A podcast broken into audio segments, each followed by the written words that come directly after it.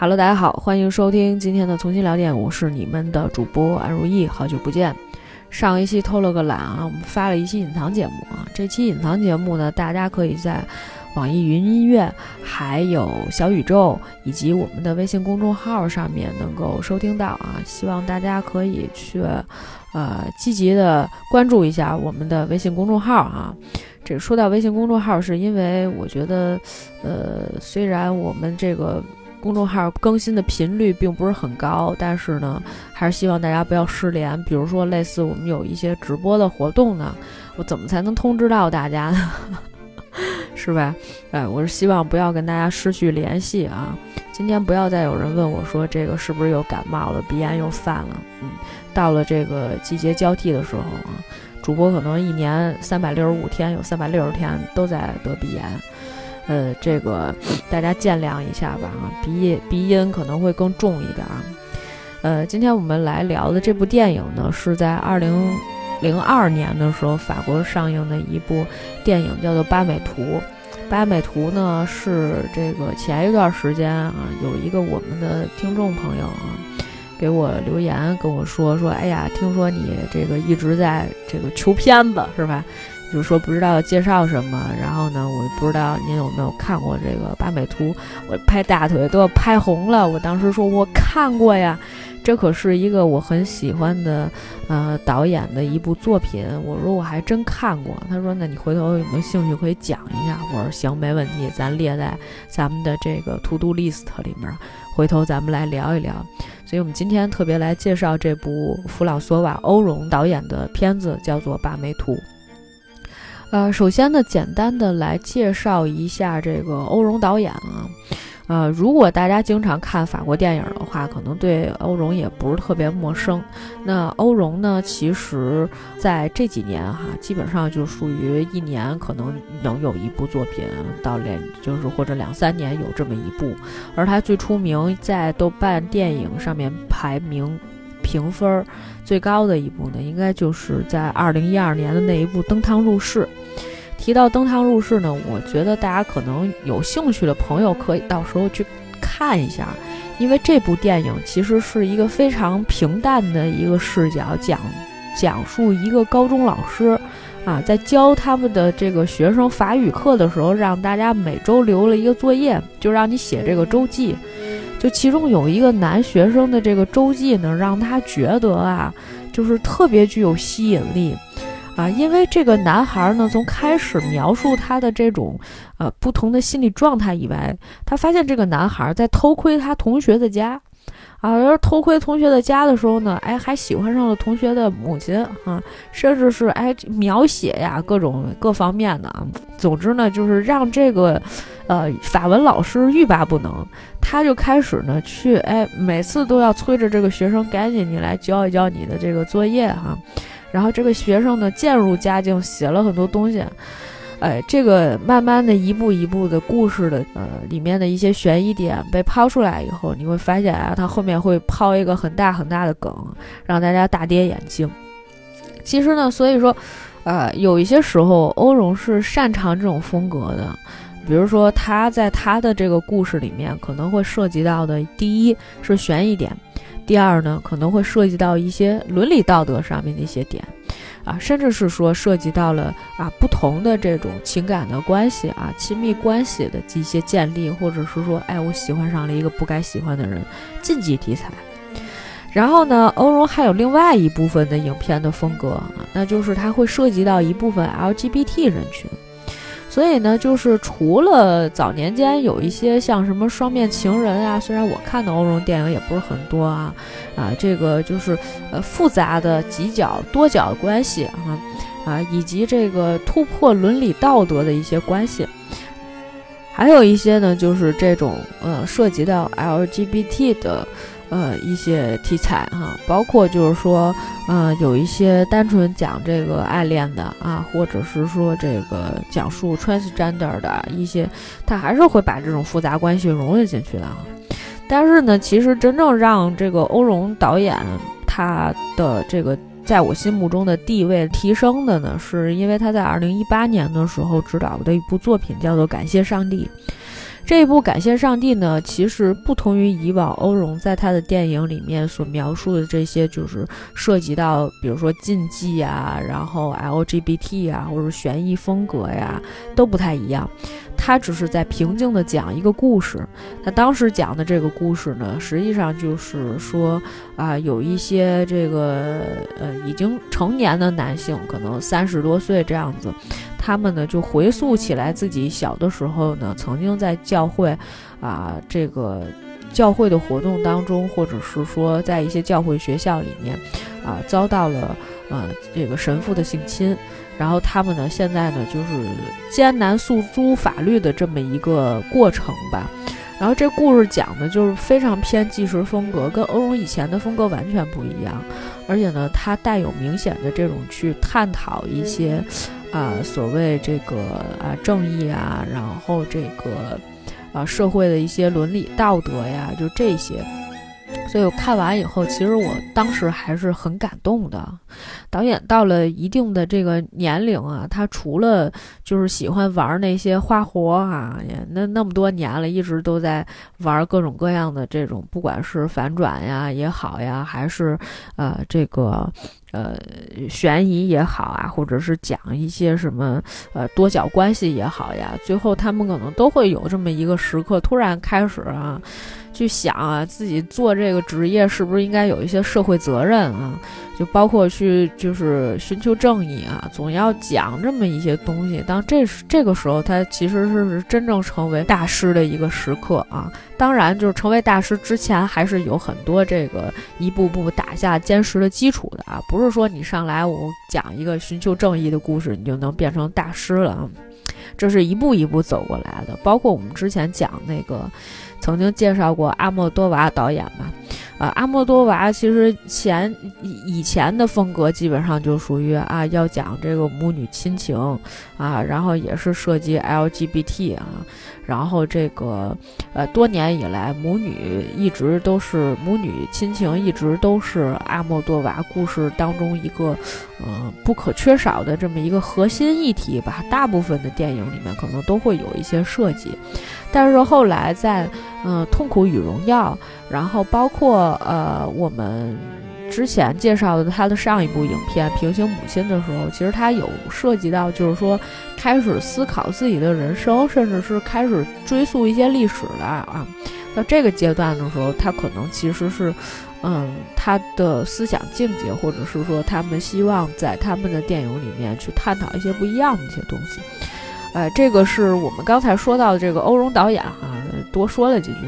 那么就是我们今天要讲这部《八美图》呢，也挺有意思的。首先呢，这个电影里面汇集了不少的这个啊一众女明星，因为说到八美嘛，肯定呢这其中呢包含了很多的这个不同的年龄阶段的一些呃这个女演员。其实这些女演员呢，在这个戏里面呢都非常好看啊，而且呢还有一些呢是非常知名的这种艺术家，或者是说呃在影坛活跃了很多年的一些女演员。包括这个什么达尼埃尔·达里约、凯瑟琳·德纳夫，还有大家都比较熟知的伊莎贝尔·于佩尔，在这个戏里面都是有非常精彩的演绎的。呃，所以呢，今天我们来稍微聊一下这部电影啊，里面其实有很多很多的看点。我其实特别想跟大家讲的是什么？这个片子确实是很像一个我我重新又拉了一遍片子啊，因为我从前看过，但是已经有很多情节忘记了。重新再来一遍的时候，发现这个戏里面其实它，呃，很像一个，呃，这个剧本杀的这种呈现方式，因为它是以一个命案开始，然后呢，八个人来到这个地方，然后又变成了一个像密室杀人案，因为。呃，这个就有点像本格推理的这种感觉了吧？因为每一个人都有嫌疑，而且呢，就是在一个独立的这么一个大的一个别墅一个房间里面，这些人呢又有复杂的这种人际关系，在一步一步的这个互相推理的过程当中，包括呢还有一些私聊的环节啊，大家也在举证是吧？搜着了一个什么什么样的线索，然后扒出来谁和谁背后的这种逻辑关系，那还有一些大家和这个死者的关系，它都非常像一个剧本杀的一个套路啊。当然，在这个故事里面，我觉得最有意思的地方，是因为它的反转点还是很多的。虽然呢，在你看来可能有一些狗血啊，但是呢，啊，却又觉得哎，于情于理又非感觉非常合适啊。所以呢，这个今天大家来和我一起来了解一下这部电影，我们来聊一聊啊。呃，我们刚才其实呢，已经大部分把这个电影的整体的框架呢，跟大家细微的说了这么一下。那么我们先来这个把人物都说清楚了，然后呢，把他的背景都讲明白了啊。呃，其实从电影的一开始的时候呢，他就是导演拍了各种花儿。这这个这个场景特别有意思，他每拍一种花呢，它上面就会有出现一个人名字，就是这演员的名字，然后把这八个人全出完了，出完了之后呢，哎，开始进下一个镜头，就是说，啊，在一个白雪皑皑的这么一个天气里面啊，还有这个鹿小鹿啊，在吃树枝子，我也不知道这个鹿是哪儿来的，导演为什么要这个鹿哈？总之会还有一些，反正是这种意象化的一些表达。紧接着呢，是这个一辆车呢开进了这个别墅里面，下来了一个啊，这一袭红衣的这么一个女孩儿。这个女孩儿呢是我们这个戏的主人公，而且呢她也是事件当中一个不可或缺的人。当然，这八个人的戏份平均起来，我觉得都是差不多的。但是呢，既然她是以第一人称或者是第一主角啊，第一个出场的这个人物，那么我们就以她的身份来。啊，把人物关系构建一下。这个女孩呢，名叫苏珊啊，我她应该用法语名字不这么叫，但是我们用英文名字就叫 Susan 吧，这样比较好记一点。苏珊呢，Susan 呢，刚从这个大学呀放假回来，然后呢，她的母亲啊，加碧接了她。接了他进来以后呢，他见到了他的外婆，还有他的姨妈啊。这两个人呢，就这一对母女两个呢，可能是因为啊，这个一个是年龄比较大了。呃，姨妈呢，实际上是这个苏珊她母亲的姐姐啊，岁数也比较大了，而且呢是一个老处女啊，一直没有结婚，没有嫁人，啊，这个她的外婆呢和她这个姨妈呢，就是因为经济状况也不是很好，所以呢寄人篱下，就住在了这个苏珊他们家里面。苏珊他们家里面呢，苏珊还有一个小妹妹啊，这个小妹妹呢，应该也就是上一个高中啊，比她小个几岁。呃，这一共就是五个人了啊，再加上呢还有两个女仆啊，一个呢黑人女仆叫做夏奈尔啊，叫 Chanel 哈。夏奈尔呢，这个黑人女仆呢，在家里面呢可能工作了很多年了啊，跟这些人呢都关系非常好啊，认认也非常的熟悉了。而且呢，这个但是呢，这个半年以来哈，因为可能这个苏珊好久没有回家了嘛，半年的这个时间里面呢，家里又来了一个新女佣啊。这个新女佣呢，长得年轻啊，漂亮，性感啊，总之呢，就是符合一切男人对于女人的幻想。就这么一个女人啊，蛇蝎女佣啊，放在了家里面。然后呢，感觉呢，这个蛇蝎女佣呢，跟这个女主人的关系呢，就是跟苏珊母亲的关系呢，也不是很好啊。看这个女的啊，就不是个善茬啊，可能跟她的父亲有什么。然后呢，紧接着呢，就是这个刚这个所有人物基本上都出场了八枚，但是呢，大家如果细心的朋友，你会发现我们数了一下啊，现在一共是七个人，后面还会再出场另外一个人呢，是这个我们这个戏里面的，嗯，苏珊的父亲啊，叫马塞尔啊，后面我们会用父亲或者马塞尔来代替，马塞尔的呃妹妹啊，也就是苏珊的姑妈。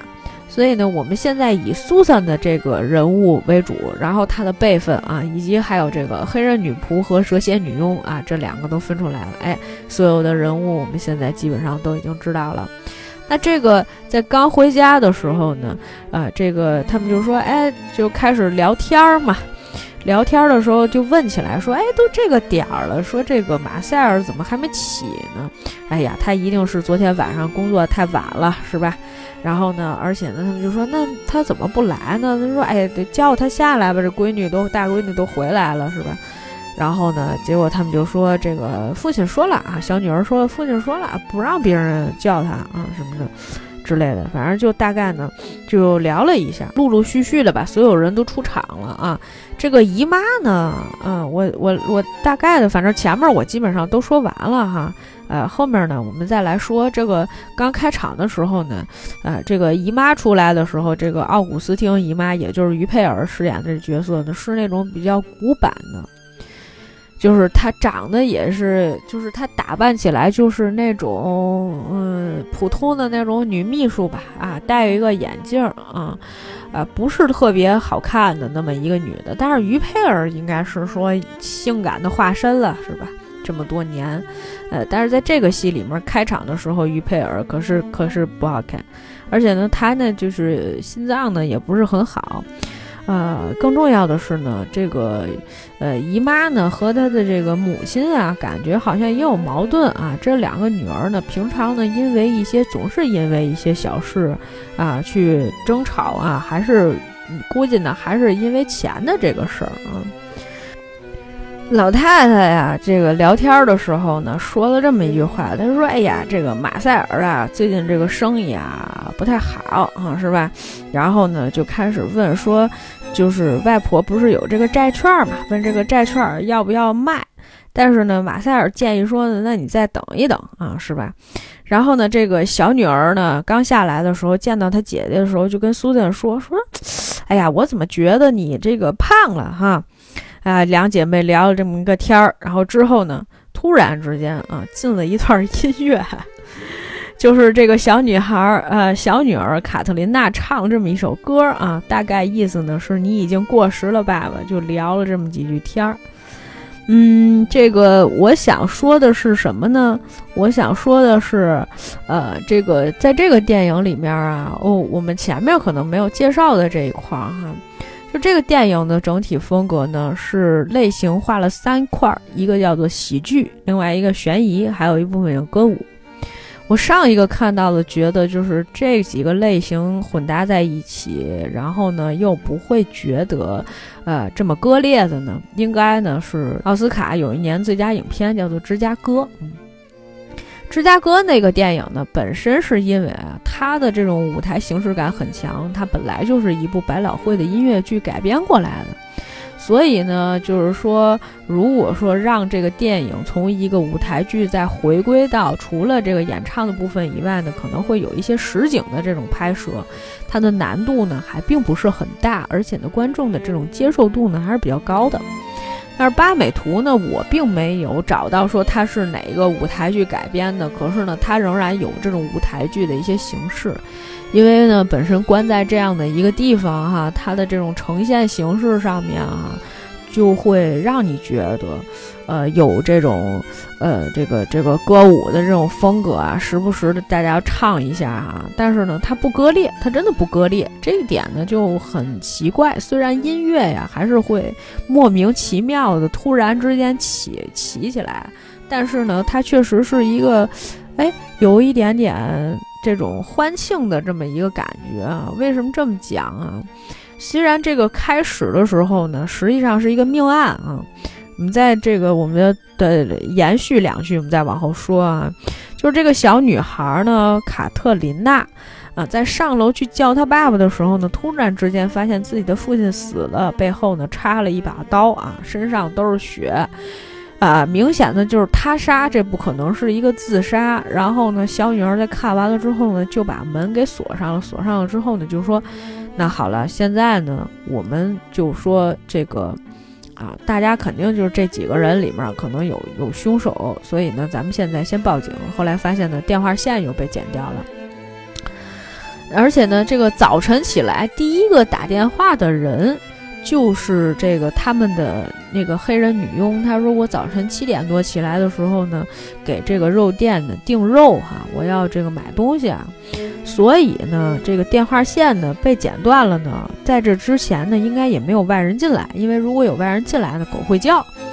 那从这个角度上来推断呢，基本上呢没跑了。那就是说，这个呃男主人马塞尔的死呢，肯定是跟这几个人呢是脱离不开关系的。所以呢，大家在这个警察没有到来之前，必须呢说出实话啊，就咱们几个人，反正谁也别想跑，咱们得抓出来凶手到底是谁。所以呢，后面就开始进行了这种复杂的一些，呃，这个互相之间的攀谈呀，并且这个啊有一些大家这个。这个这个，呃，聊天的时间，这个群聊的时间，私聊的时间，举证的时间啊，你看这多像一个剧本杀的一个套路哈。当然了，呃，剧本杀呢，你是没有办法改成他他这个样子的啊，因为这里面涉及到的一些伦理的问题啊，这个我们后面再讲啊，这个现在过不了审，我们现在剧本杀的要求还是很高的啊，是吧？啊，不会像他们这些啊乱七八糟的这些东西啊，是吧？我们都都是和谐社会了，和谐社会。嗯。然后呢，所以说这个前面呢，这个一轮举证是吧？举证之后呢，就说到这个这个凶手的问题哈，发现了啊，那咱们这几个人谁也跑不了嘛啊，就咱们几个人。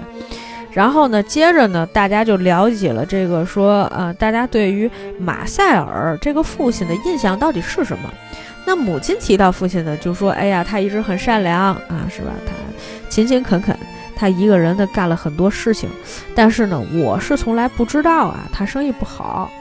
结果呢，旁边就有一个人说了，说那个啊，你不知道吗？这个法尔努先生给了我们很多，给给了他很多帮助。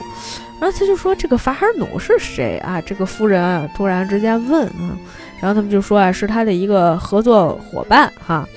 然后但是呢，说这个法尔努每次来的时候呀，哎，这个家里面这些狗呢就都围着他啊，就乱叫是吧？本来呀，这个当时啊，他就说，就是这个母亲。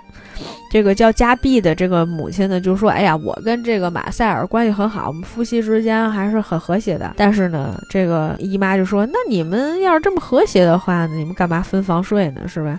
然后这姐妹俩呢，又又吵了起来啊。这姐妹俩呀，本身可能就有矛盾，他们之间的这个矛盾点呢，就是在于当时啊，这个。”母亲啊，她曾经有一部分，就是这个外婆呀，曾经有一部分这个股票，然后这个股票呢，当时可能是给了，嗯，这个加币，也就是这个母亲一部分呢，去贴补马塞尔的生意了，所以呢，这个对于姨妈来讲呢，姨妈就非常不爽，姨妈就觉得说，那这个。外婆的这个股票，我是不是也有我的份呀？为什么我的份不给我呀？为什么他们家就能拿着这个股票，然后去做生意啊，去贴补家用啊？那我的为什么不给我？所以呢，他们这个姐妹俩呀，关系呀就特别不好。这个时候呢，就本来这个外婆一直都是坐在轮椅上的，突然之间呢就站起来了，这点也特别有意思。所以呢，就是说，其实。啊，我们就慢慢的到后面的时候就都会知道了，就是说，呃，大家互相之间呀，这个都有一些嫌疑，就包括这个后来呀，私下里面。这个苏珊和她的妈妈在聊天的时候呢，就聊到，就说：“哎呀，苏珊这个妈妈就说，其实啊，马塞尔不是很喜欢他们，说因为他们岁数大了，是吧？他们又住在家里面，是吧？吃喝什么的我们都管啊。我这个天天跟开一个粥厂一样，就是做慈善一样收留他们。你说你这个姨妈还不领情，还经常跟我打架。”说你爸爸喜欢什么样的呀？你爸爸喜欢这种挺年轻的女人。于是乎呢，大家又把目标移向了这个新来的女佣，这个蛇蝎女佣啊。呃，大家就问了，你看这个电话线这个事儿聊完了是吧？咱也不知道这电话线是谁给剪断的。下一个问题呢，就是说，那呃，这个男主人在活着的时候，最后一次见到他是谁先谁见到了他？那就是这个女仆啊，这个女仆呢，当时呢就去送这个药茶，听说是男主人找她要的哈，说你给我送个茶来吧。那送个茶来，这个他说我就反正就上去送了个茶。说那你发现什么异样了吗？他就开始他说我没发现啥异样。呃，但是呢，这个其他人呢，其实呢，刚才就是在这个说这些话的时候呢，其实去了房间又看了一眼，大家都看见这个男主人倒在血泊里啊，大家就又偷跑出来了，说咱们还是得推理这个凶手是谁。这个时候呢，就有人说一句，他说：“可是我可是没在房间里面发现茶杯了吧？你是不是跟那个跟别人说谎了？是不是这么回事儿？”然后呢，就问了一下，那那个这个女仆问完了，反正现在你也有嫌疑，但是都没有直接证据嘛，都是间接证据。反正你肯定有隐藏的一些呃事情，但是只是隐藏事情，我们不知道是什么啊，不一定是说杀了这个啊男主的，还有一些别的事儿你没说，但是没关系啊，我们把这线索放过去啊。然后下一个，哎，问了一下这个夏奈尔是吧？这个黑人女仆说：“黑人女仆，你晚上干嘛？”他说：“那个他们就说这个黑人女仆啊，其实啊是去打牌去了啊。这这不是这不是黑人女仆自己说的，这是别人给他透的。说那他跟谁打牌呢？他跟那个姑妈打牌。这个姑妈呢是什么人呢？姑妈呢实际上是马塞尔的亲妹妹。”但是呢，这个姑妈一直跟家里面关系不是特别好，是因为姑妈一直拿这个马塞尔当摇钱树，啊，总是动不动是吧，大哥拿几个钱花花哈，跟家里面那种天天不养家的那种这个赖皮二少爷一样，每次都是管他的哥哥要钱，所以呢，就是好多年了，他这个嫂子啊，也就是这个 Susan 的妈妈呢，一直都不让他们家这个小姑子啊，就是他这姑妈来家里面。但是呢，却没想到夏奈尔竟然跟这姑妈晚上打牌啊，也是也是够可以的。结果呢，这个女仆这不是这个蛇蝎女佣刚咬了一下这个黑人女仆嘛？黑人女仆就开始反水，她说：“那我也不像你似的吧，是吧？到处去睡别人啊，是吧？这个所以说你们这个这这个嫌疑都说不清楚了。这个时候呢，突然之间又又来了一个事儿，外婆说了，说这个前两天呀，你爸爸呀想让我把我们这个股票给卖了。”卖了之后呢，咱们换一点钱啊，贴补一下他这个公司里面可能有这个亏空，是吧？想让我把股票卖了，可是呢，我这个股票呀不见了，不知道去哪儿了，被人给偷了，是吧？其实呢，大家都知道，说这东西呢就在这个枕头底下放着，但是呢，也没人知道是谁偷的。好家伙的，结果呢，就姐俩又开始吵了起来，因为妈妈的财产嘛。你说那那，又是因为说，你看你为什么不给我呢？你看现在丢了丢了，那肯定是他偷的，不是他偷就是他偷的，是吧？互相指责。哎呀，这个母亲呢，就是非常不爽啊，一言不合，想说那行吧，那我既然要是这样的话呢，我也不在这家里面待着了，我呢直接出去，对吧？开车去警察局报警，然后呢让警察赶紧过来。结果呢，他刚出去没一会儿，一会儿呢就回来了，发现其实这个车呢没有办法启动啊，这个车也让人扎了啊，就是咱还是走不了，嗯，大家继续大撕逼。然后就在此时啊，大家就觉得说，那凶手还在呀，对吧？你看凶手这个第一剪断了电话线，第二又把车弄坏，车是早上起来刚开车回来的嘛，车又被弄坏了。那说这凶手呢还没有走，还留在家里面，那就咱几个人。刚说完呢，他们就突然之间发现，哎，你们看外面有一个人啊，鬼鬼祟祟的一个人影儿。看了半天，最后发现，哎，姑妈来了。这个时候呢，就正式的啊凑齐了这几个人了。而且呢，姑妈来了以后，上来说的是什么？她说我早上起来接了一个莫名其妙的电话，跟我说我哥被谋杀了，是吧？他说这事儿吧就很蹊跷，很奇怪，所以我过来看看。然后呢，他们就说说这个，他就说我觉得你们，我不知道你们这跟我这做什么局是吧？我上楼去看一眼吧。噔噔噔噔噔，上到楼上，哎，就来到了马塞尔房间门口，啪啪啪敲门，说马塞尔啊，马塞尔，哎，你起来吧，是吧？开开门，到底怎么回事？你给我讲一讲。但是呢，没有人应门。这个时候，突然之间，这个母亲就意识到啊，这个问题很严重呀，是吧？说这个姑妈，我这么多年来没有让你来过我们家，你怎么上来就知道马塞尔的房间是哪个呢？对吧？那你肯定有问题啊，是吧？而且呢，还有一个，昨天晚上呢，是谁给你打的电话？结果这个。当时他就说：“我也不知道是谁，反正是一个女的，我也不清楚是谁。就告诉我说我哥哥被杀了。那这这打电话这人有问题呀，对吧？但是呢，也不知道是谁，反正就说是一女的。好了，在场的所有女性全部被包含进去，还是没有人能够逃脱嫌疑。然后呢，结果他就说：“那你把钥匙拿来吧。”那小女儿不是拿着钥匙反锁了他房间吗？说这个大家谁也别那个来这近，咱们现在就把这个谁是凶手说清楚了。结果没想到呢，上楼的时候呢，哎，这个门不仅反反锁了，而且呀，这个门反锁了之后呢，就是现在打不开了，钥匙也不对，钥匙也被人换了，什么时候被人换的钥匙也不知道。结果呢？这个时候大家就说：“那我就怀疑是不是姑妈自己现换的。这样的话呢，他就封锁了所有的消息。我也不知道你昨天晚上在哪儿，也有可能你用其他方式把他杀了。总之呢，你肯定来过这个家，但是呢，我们所有人又都不知道，是吧？你来了之后呢，这个你又换了钥匙，现在所有人都不能进那个屋了。”哎呀，这个姨妈就笑了，心说：“我换个，我能换吗？”哈哈哈哈哈啊！她在笑的时候呢，哎，突然之间唱了一段歌，唱歌的时候还有人跟她这个也轻轻的摇头，有一些人觉得：“哎呦，唱的真好，是不是这类的啊？”就反正这个挺挺奇怪的哈，挺有意思的。呃，这个然后这个唱完了这一段以后，就反正其实唱的这些歌呢。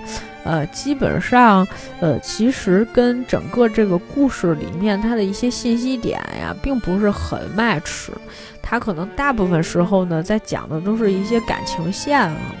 然后就是我我刚才说，我们说这个慢慢故事推进一点，我再跟大家讲一个啥事儿，我都忘了。再不说，插入一段啊，插入一段。我记得好像是在前两年的时候，有一次就是台湾的有一个影院，他要搞一场复映。复映的时候呀，就是在圣诞节前夕的时候放了这个《八美图》，就感觉这是一个合家团聚的时候可能会看的一个电影，竟然是一个凶案。但之所以为什么呢？是因为一个是你看看这些女人哈，本来其实就各种赏心悦目。而且呢，他中间唱这个歌呢，其实唱的都还是挺喜庆的，不是那种悲伤的。除了，呃，那个达尼埃尔·达里约，就这个外婆的这个演员，最后唱的那一首歌有一些悲以外，前面的那个基调整体保持的还是在一个比较欢快的一个角度上。特别是第一首歌，就是那你已经过时了，爸爸那首歌啊，回头我们一会儿放一下吧。啊，或就就或者是在节目最后的时候，我们给大家放一下那首歌，就是整体上的感觉还是那种偏洋溢的。虽然这几个女人在吵架哈。你看啊，这八个女人这一台戏老热闹的了啊！除了互相指责以外呢，哎，总有一些莫名其妙的这种笑点会突然之间出来，就很奇怪啊！有没有很紧张？总之呢，就是虽然是一场命案啊，但是大家坐在自己呃各自的角度上面去推理的时候呢，还是想玩一个剧本杀啊，挺有意思的，挺有意思。然后呢，紧接着这个。这个母亲呢，就开始问姑妈第二个问题。她说：“那你最后一次见那个你哥哥是什么时候？见马塞尔什么时候？”她说：“就是上一次炒翻的时候啊，你们把我赶走吗？不让我来了。”她说：“不可能啊！当然了，我们在街上呢也见过几次啊，就这么大概说了一下。”啊，就就就在这个间间隙，为什么大家觉得不恐怖呢？节奏掉下来了，也不算节奏掉下来，而是它就是相对来讲比较轻松。因为这个时候呢，姑妈突然之间看见，哎，家里面还有两个人，这两个人我不认识，那就是外婆跟姨妈。啊，外婆说啊，我是这个这个啊家毕业的这个母亲，然后呢，这个呢是我的这个。那女儿啊，就是这个姨妈介绍姨妈，然后呢，姨妈跟姑妈刚见面的时候呢，姑妈说了这么一句话，她说：“哦，我我知道你。”她说：“那个你，咱们俩好像是在一个呃图书会里面的一个成员。”后来这个。外婆就突然觉得，哎呀，好奇怪呀！说怎么会？你不是不喜欢读书吗？怎么会在那个读书会呢？然后呢，这个姨妈也很紧张哈，也很激动，就说没没没，她说这么解释吧，这么解释是这样的。她说虽然呢，我可能注册过一个读书会，但是呢，我从来没去借过书啊，所以呢，从来没去借过啊，就是这样，就是这样。可是姑妈又说：“她说，可是呢，就是我们有一个很八卦的一个秘书哈，我那个上一次聚的时候呢，他跟我讲过你。他说你经常去借书，而且你每周要借五本，而且无一例外都是爱情小说。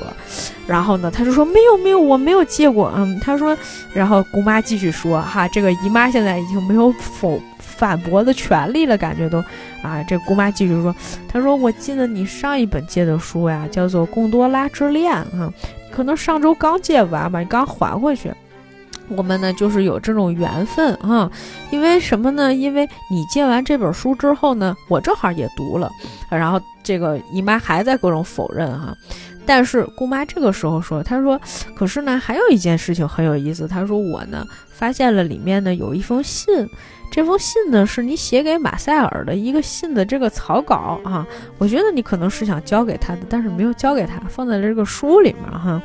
然后这个姨妈还在否认的时候呢，这个姑妈突然从自己的小包包里面啊，把这个信啊拿了出来啊，开始念了起来啊。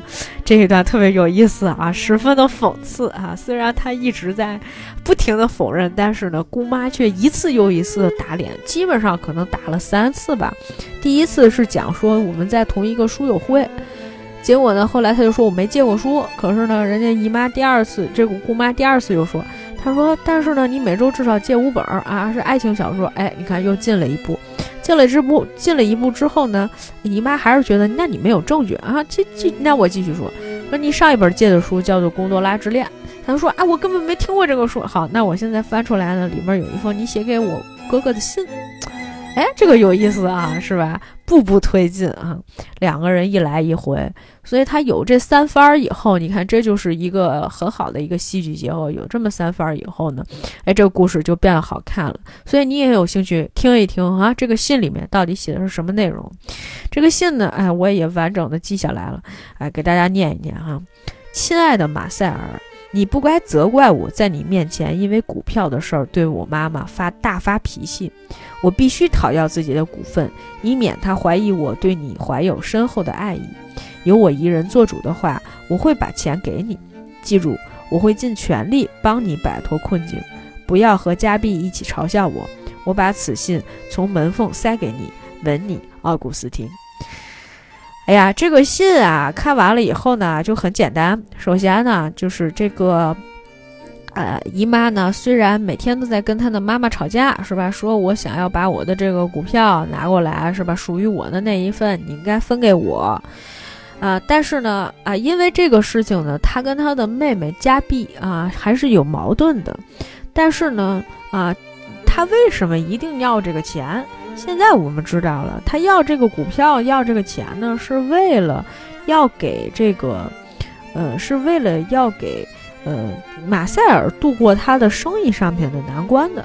另外呢，还有一点就是毋庸置疑的，他呢是十分喜欢自己的妹夫的啊啊，暗恋自己的妹夫啊，而且这个事情呢，应该是说，呃，他的妹夫是知情的。啊，他自己呢，并没有告诉他的母亲，也没有告诉他的妹妹啊，所以其他的人呢是不知道的。他们继续盘问姑妈，他说：“那你是不是你好像这个也来过？听说你好像这个昨天就来过啊？听说你昨天在跟，呃，那个黑人女佣打牌？”他说：“是我们是经常一起打牌，在夏奈尔的房间啊，是是这样的。”呃呃，但是呢，哎，那就说明你昨天晚上也在这儿。行了，那你也有嫌疑，咱们留下来一块儿继续吧，哈。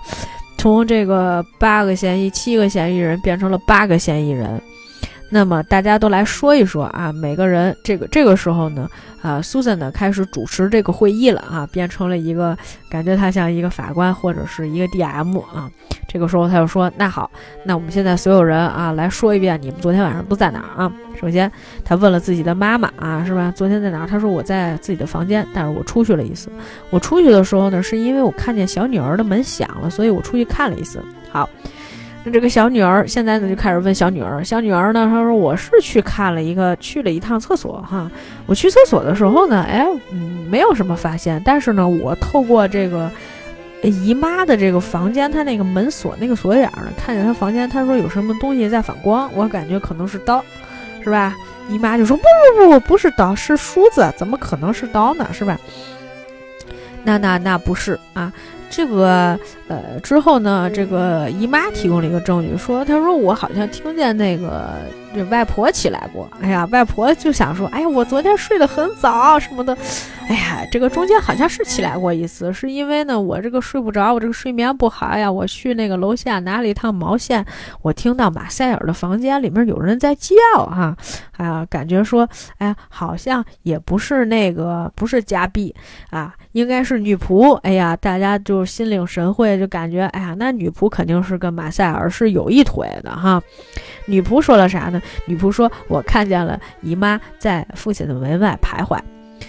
哎呀，倒了一圈以后，发现还是感觉没有什么进展啊，感觉还是所有人都有疑点，甚至是每一个人都有作案的这种动机。然后姑妈反正就是还是觉得就跟这个跟这个母亲不对付嘛，跟加碧不对付啊，感觉这个加碧呢在四处树敌，夏奈尔是在十二点的时候离开的，然后呢这个马塞尔找。女仆找这个蛇蝎女佣要茶的时间呢，也就这大概这个五分钟，啊，他们问好，那姑妈你昨天晚上在哪？姑妈就说了，那我昨天晚上呢是在哎这个私人的这个聚会上，私人的聚会上面啊，我不在这里面。他说那你跟谁聚会？他说那不关你的事儿是吧？结果呢，大家又一次盘问到了。那说昨天晚上最后一个见到的活着的这个马塞尔的，就是这个蛇蝎女佣。说蛇蝎女佣，你说说吧，你昨天到底看见什么了？蛇蝎女佣就说了：“对不起了，姑妈哈，我必须把这个事儿说完了。啊，这个我昨天晚上送茶的时候呢，其实看见姑妈了。姑妈呢曾经来过这个先生的房间，姑妈呢倒是没跟人家吵啊，没有吵。”呃，但是呢，他就是反正我不知道他来干嘛的，反正他来找过这个马塞尔，而且呢，他给了我一万法郎的封口费哈，不让我说这个事儿。但是呢，其中姑妈曾经说过这么一句话，她说：“如果不给我这笔钱，我就杀了你啊！”啊，好，哎，现在大家觉得，哎，终于终于有一个人啊，嫌疑最大是吧？有动机了啊，他竟然说我要杀了他。结果呢，这个姑妈就赶紧辩解道：“她说我当时说的是，呃，是是自杀啊，就我不知道为什么这个戏特别有意思，就是经常会有这样的场景，比如说姑妈会跟这个母亲，也就是他的嫂子夏碧两个人互相骂，说：哎呀，你看你这个天天出去睡各种人，你不是很干净，你这天天的是吧？留下了多少什么风流债，是不是啊？出出去睡人啊，婊子啊，就这样互相骂。”然后呢，这个女仆，这个蛇蝎女仆，因为她和这个加币啊，应该就是那种呃，感觉像是情敌的关系，也互相骂，就说啊，那我这边，你这经常，你这不知道睡过多少人啊，睡过多少个男人，婊子啊，就互相骂婊子啊，特别有意思啊，就看这些女的天天跟那儿吵架，特别带劲。她还不像是韩国的那种哈，就上来动手揪头发，不是。他就是你有来言，我有去语啊，一人说一句啊，吵架吵得可精彩了，反正都是文戏，没有武戏啊。后面有武戏的时候，我会告诉大家的。这个苏三呢，倒是苏三呢没说自己的。然后这个当时呢，妹妹就说了这么一句话，她说：“姐姐这个事儿不对，她说你不要把自己排除在外。她说你看所有人都说了昨天晚上在干什么，你也得说一下你昨天晚上在干什么。”苏三说：“我昨天晚上没回来呀。”妹妹说：“那不好意思了，姐姐是吧？我昨天看见你进过爸爸的房间，是吧？”然后呢？结果呢？这个姐姐呢就也很无语。她说：“那好吧，那我承认，我昨天晚上确实是回来过一趟。我呢跟这个父亲说了一件事儿，这个事儿呢不能让别人知道，只有他一个人能知道。这个事儿是什么呢？这个事儿就是我怀孕了。”记不记得在开场的时候呀？其实这个妹妹就说了这么一句话。她说她看见苏珊之后说一句话，她说：“哎，我觉得你胖了。”她说：“哎呀，可能学校伙食太好。”其实那个时候呢，就给铺垫了这么一句哈。实际上呢，苏珊这个时候啊怀孕了。这个时候，当你不知道这个故事的走向，比如说大家应该去询问说这个孩子的爸爸到底是谁，为什么会出现这样的情况的时候，这个时候呢？啊，这个女仆黑人女仆突然从外面回来了，因为黑人女仆刚才就生气了哈。我是不是有一个点没讲？对我有一个点没讲啊。这个是这个女仆刚才为什么生气了？她说其实吧，晚上的时候她曾经回来过一趟，一点多的时候，他有人看见过他的衣帽放在了那个上面挂着。他们就说：“那香奈儿，你不是十二点就走了吗？怎么一点多的时候你又回来了？”他说：“我不是很放心。”他说：“那你不放心谁呢？”他说：“我不放心姑妈，我回来看看她。那有什么不放心的？他说：“我一直爱着她，我怕她出事儿。”这个时候大家就就是你知道吗？外婆第一个反应过来这问题就哈，就就就是那种就是这个点吧，还挺喜剧的。他就说：“怎么了？”爱一个人是自己的自由。他说：“哎呦，好吧，你这还是一个 lesbian，我们怎么不知道这事儿呢？说怎么了？那我也有自己的自由，是吧？当这个呃黑人这个这个这个女的呢，就过去想要去这个安慰这个姑妈的时候呢，却被姑妈推倒了，而且呀。”这个女主人加碧也不是很喜欢，就是这个黑人女佣出现这种情况啊。这黑人女佣就觉得，哎，我靠，你们歧视我是吧？这个戏特别有意思，他把这个黑人角色和这个少数性少数的人都安在了这一个一个角色身上。哈，想说，也但虽然他没说歧视哈，但是大家就是有一副，哎，仿佛我嫌弃你的样子是吧？又是黑人，又是 lesbian。太惨了，然后呢，这大姐就生气是吧？就出去了，就出去不一会儿呢，就是刚才这不是说到啊，苏珊说说自己怀孕了吗？哎，说到这儿的时候呢，结果呢，这大姐又回来了。大姐回来的时候说啥呢？说，哎呀，这个家里面这个园子啊被锁起来了。然后呢，哎，就是大家谁也走不了了啊，咱们这个继续啊，继续这个呃，唯独这个剧本啥剧本啊，今天咱们这找不出来凶手，咱谁也别走。这个母亲呢就开始呢，就是说自己的女儿是个小娼妇啊，是吧？这个小女儿就说：“好，现在呢，基于我们这种情况啊，我们每个人都要说一些事实。”这个时候，小女儿就开始就是说：“大家还是你有隐藏的信息，咱得把那隐藏信息啊得说出来，是吧？”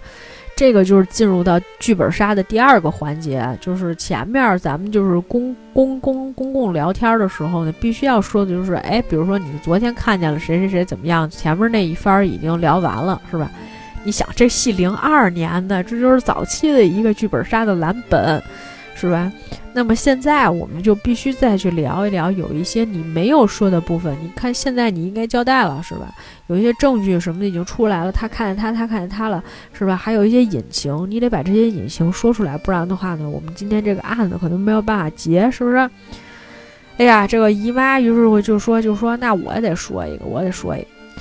我说一个，说完了之后呢，结果他还没说呢，他就晕倒了。晕倒了之后呢，就有人给他打针，然后家里药不见了啊。后来发现姨妈是假装的啊，这些戏呢都不太重要。后来呢，这个药呀，这个药，姨妈的这个药呢还找不着了啊。她不是有心脏病吗？这不是要死吗？结果呢，后来呢是苏珊在她母亲的床底下发现了这个药。这母亲说：“那也不是我干的呀，对吧？”我不知道是谁干的，但是呢，确实是当大家在聊一个这么事儿，首先啊，如果说这个马塞尔死了以后，受益人是谁的这个问题，姑妈应该是有二百万的这个遗产，那姑妈呢，因为如果急于用钱，还是很有可能杀掉他的他的杀掉他的哥哥的。但是有一点哈，就是这个遗嘱啊，得看做没做，如果这个遗嘱呢还没有改。对吧？还没有改的话呢，那这个钱还是会分到母亲这儿一半儿，然后剩下的再给孩子分，这样。然后后来他就说：“那我不知道呀，我不知道这个遗遗嘱确定没确定呀，是吧？”但是呢，这个女儿就大女儿苏珊就说了一个信息，她说呢，其实呢，这个遗嘱呢还没有改完，对吧？那姑妈就说了：“你看现在。”这个动机落在我这儿了，嫌疑人呢更像是你，因为他遗嘱还没落呢，那不可能是我杀的，我怎么着也得把遗嘱都确定完了以后，有我的遗嘱，有我的钱，我才能说杀了他，我要这个遗产，对不对？现在呢，就很有可能是你大嫂，趁着我哥还没有改遗嘱的时候，赶紧把他杀了，那么这样的话，钱就不会分到我这儿，是不是？有没有这个道理？嗯。哎呀，然后呢，这个这个姑嫂之间呢，又开始吵了起来，是吧？吵来吵去呢，突然之间，这个大女儿苏珊呢，又发生了，就又发现了一件事儿啊，这件事儿是什么呢？就是苏珊其实并不是马塞尔的亲生女儿，是吧？当年啊，其实是因为这个。呃，加币他当时呢，实际上是一个怀着身孕的这么一个状态，实际上也是被马塞尔收留的啊。马塞尔呢就对他也很好，结果呢，这个苏珊呢就私底下很想问他的母亲说：“那我的父亲是谁呀？”哎呀，然后他这个妈妈就说：“她说，哎呀，你，哎呀，也，你还没有出生啊，这个人就已经死了啊，这相当于这个苏珊呢还是一个遗腹子。”然后呢，他就说起说，哎呀，每一次我看到你的时候呢，不知道是欣喜呢还是难过，因为你笑起来的样子实在是跟他太像了。反正呢，那是一个我爱过的男人，是吧？然后这个时候呢，姑妈也听见了这个他们母女俩私下的这个对话，然后呢，哎，也在那儿哭，是吧？哦，对，这是这这个黑人女仆这一段的时候才说出来她喜欢姑妈这个事儿啊。呃，这个这这个这一段里面才说出来，但是也不要紧啊，不影响，因为这个黑人女仆后来说完这个事儿以后呢，还有一个点是说，这个黑人女仆还是谁说了这么一句，他们说，你知道，虽然这个蛇蝎女佣她刚来啊，来这个家里面可能也就半年，他说，但是你们知道吗？就这个女孩其实已经跟马塞尔认识很多年了，至少五年起。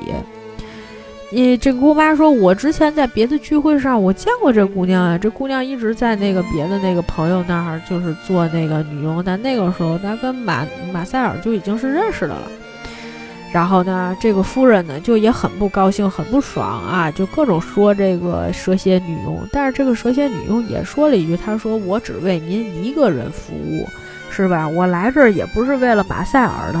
虽然其实呢，她可能真的勾引过马塞尔，但是这女的嘛，不是刚才大家都互相骂了吗？你是个婊子，我是个婊子。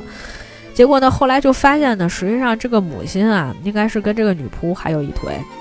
然后这个女仆呀，就曾经就是这个这个兜子里面曾经有过一个照片儿，然后这照片儿呢，其实就是这个啊女主人这个母亲年轻时候的样子啊，也就给了一一下这个照片的这个图，然后呢又给了一个他们家里面的一个画像的一个图，这个照片跟这个画像是能对得上的，然后这画像呢应该就是这个女主人年轻的时候。所以呢，这个所有都能对上以后，就是这女仆呢，实际上还是喜欢他们家这个母亲的啊。你看这个导演在运用悬疑啊，这个反转啊，LGBT 是不是所有元素现在都带上了哈？这个女仆不分贵贱啊，不分黑白是吧？其实呢，都是喜欢了家里面的主人，而且跟家里面主人可能有一腿，甚至不分男女是吧？哎呀，这个。这个戏越说越狗血了，真的特别适合做一个短剧啊。然后呢，紧接着黑人女仆突然之间好像知道了所有的事情，她说：“我决定去检查一下外面啊，然后我回来还原一下真相，我就知道真假了。”结果呢，就在她出去又出去的时候，所有人都觉得说：“哎呀。”他别看他说他知道真相，总感觉好像他才是那个意图不轨的人，那他一定是有最大的嫌疑。等这个黑人，咱们得赶紧藏起来。所以等这个黑人女佣回来的时候呢，所有人其实都藏起来，说：“哎，那你们人哪儿去了？”啊，这个时候突然之间，嘣的一声，枪响了。哎呀，这个女仆子应声倒地。虽然其实她并没有被枪打中，但是呢，也吓得不轻啊，神志不太清醒，甚至是说不了话啊，直接就床上躺着去了啊。然后呢，这个晚上的时候呢，姨妈就偷偷的啊，趁着别人不备的时候呢，去找这个女仆啊，蛇蝎女佣聊天，怎么才能勾引这个马塞尔。而发现了另外一件事，就是外婆当年真的是杀害了自己的亲生父亲啊！这个事情呢，只有他的妹妹加碧知道。第一开始，加碧在她跟那个，呃，这个她的姐姐啊，就是这个姨妈和这个母亲在打架的时候嘛，本来也说过这么一嘴，但是呢，就是当时大家不是都没信嘛。后来呢，结果果不其然啊，真的是他的这个啊外婆哈杀了他的他的这个丈夫。然后呢，这个姨妈当时就疯了，她说：“你知道吗？父亲这个死啊，我这么多年都没有走出来，怎么竟然是你杀？他就一直在掐他妈妈的脖子。哎呀，亏了这个时候呢，加碧赶来了啊，这个女主人赶来了，赶紧的就把这个姨妈拉开。然后这个妈妈呢，这个外婆也疯了，外婆就啊跟那喊。然后这个时候呢，这个加币没有办法，他拿了一个酒瓶，啪一下子就把这个老太太给打晕了哈。就这个戏呀，有一些情节它是有这种喜剧元素贯穿的，这也是为什么我跟大家讲，虽然它有很多的反转，然后它有很多的这种戏剧点，然后它也有适当的这种啊人和人之间这种复杂的关系，让你觉得哎呦天哪，这个怎么还有这样的反转？但是呢，它这个喜剧元素加的也非常妙啊。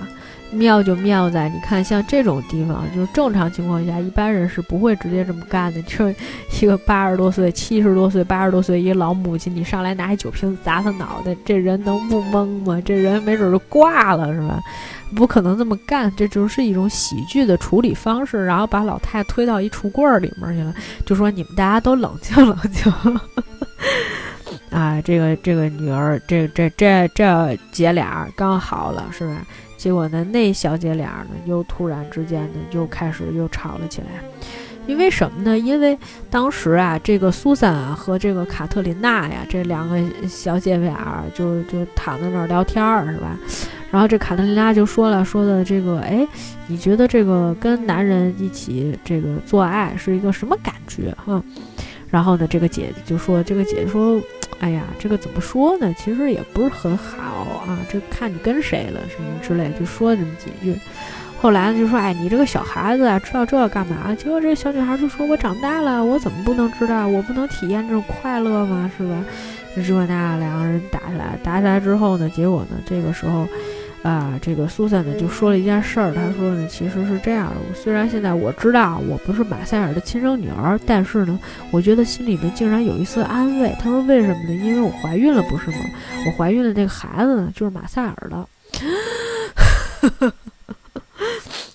倒吸一口冷气，有没有？大家还是不知道到底是发生了什么？哎，这个时候的同时呢，大家在姑妈的包里面发现了手枪，姑妈人不知所踪，不知道去哪儿了啊。他说：“你看，哎，是不是就是一看就所有的事情都是他干的？”而且呢，这个时候呀，就本来其实大家在怀疑姑妈的时候呢，哎，姑妈这个时候又私下呢跟这个母亲又谈了一谈啊。这个母亲就讲什么，加比说，哎，我呀，其实啊，在这个圣诞节前夕啊，我是本来打算离开这个家的啊，我行李都收拾好了。姑妈就接了一句，但是没想到马塞尔被杀了，是吧？就赶上这么一个啊命案。他说是这样的，他说呢，我呢本来呢是想就说已经。想要离开这个家了啊，想跟我爱的人，我的情人就私奔了，要走了，但是没有走成。他就问这个姑妈说：“那你回来干嘛呢？”姑妈说：“呢，我呢找这个哥哥要了一笔钱，我呢要了这个五十万的法郎给我的情人，他呢想要去墨西哥。”这个时候呢，这个，哎，这个母亲也当时愣了一下。加碧说：“去墨西哥？”他说：“你的情人是谁？”然后两个人一对呢，发现，哎呀，这个情人就是法诺尔，就是我们在第一开始的时候说到，就曾经帮过在生意上帮过马塞尔的这么一个人，而且呢，当时就说，哎，你是不是拿了一个蓝色信封，而装了这个五十万的一张支票？然后结果发现，哎呀，这个信封里面没有钱了，那就是，啊，这个法诺尔把这个钱拿走了嘛。结果这两个女人就厮打了起来啊。在厮打的时候呢，就两个人就各种，哎，你按住我，我按住你，是吧？然后呢，就是两个腿夹在一起，就这种戏啊，就很奇怪，你知道吧？这个就是当他给的一些镜头的一些特写的时候，你会发现这两个女人其实并不是一个厮打的过程，甚至是他有一种这种 romance 在里面。就我觉得这是导演故意为之的这么一个一个状态。所以说呢，就哎有这么一个情节，就突然之间不知道你不知道是为什么，是因为什么，哎这两个人突然就亲了起来啊，这个事情呢就很让人觉得，呃有有意思了哈，就是亲亲亲了起来啊，浪漫的音乐一起是吧，气氛就被带动了起来。其实呢也不是说不可以理解，因为本身如果我们再回到我们之前的那个定位里面呢，实际上。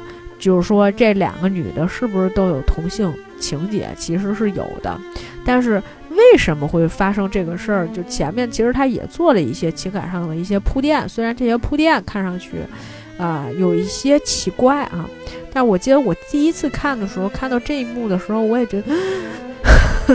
这是我能看的吗？这应该是另外的价钱，是吗？怎么能不算呢？最近学了好多明星的这个网络用语啊，这是可以说的吗？是吧？都学会了，就这几句吧。哎，现在都用上了，所以呢，就是说，结果呢，就是他俩就突然之间亲吻上了啊，这是我能看的吗？啊，然后呢，就众人都看见了，就嗯。这个苏珊就过去说：“妈，你们在干什么？”然后结果呢，就两个人就纷纷起来说：“啊，这个不是你们想的那个样子。”然后姨妈突然说了一句：“她说我们看见了，我们什么都没想。”就其实这些都是一些喜剧的桥段哈。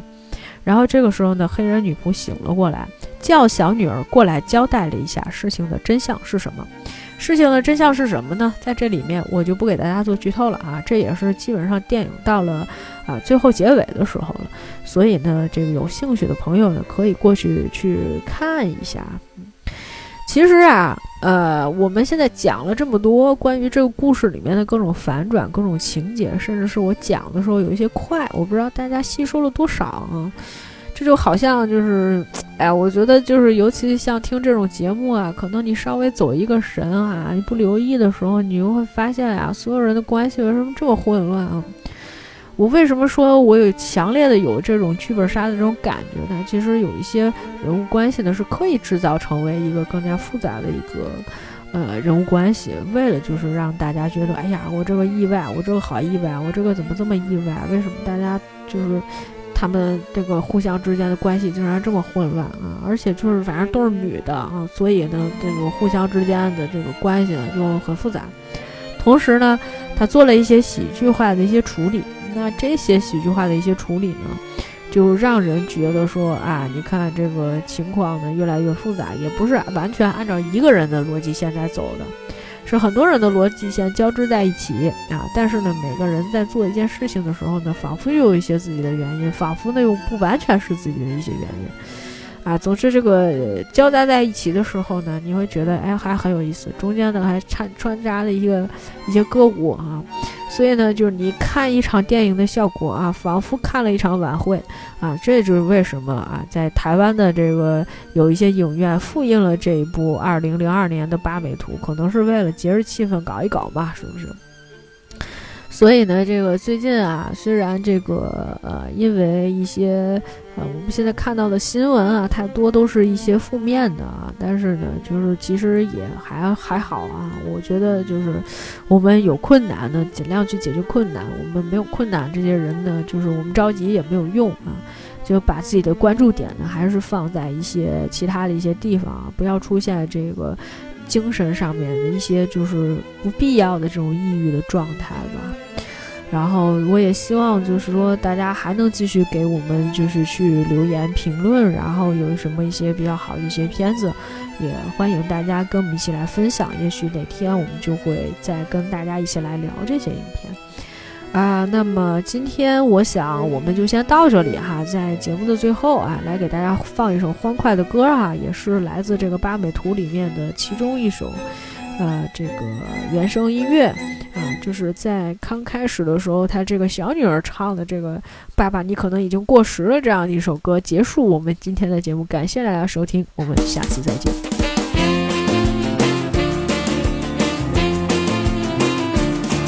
M'avais dit dès ma plus tendre enfance, bien mal acquis ne profite jamais. En grandissant au fil de l'existence, j'ai vu que ce n'était pas toujours vrai. Papa, papa, papa, t'es plus dans le coup, papa, papa, papa, papa, t'es plus dans le coup, papa. Tu m'avais dit, mon enfant sur la terre, aide tes frères, tu seras récompensé.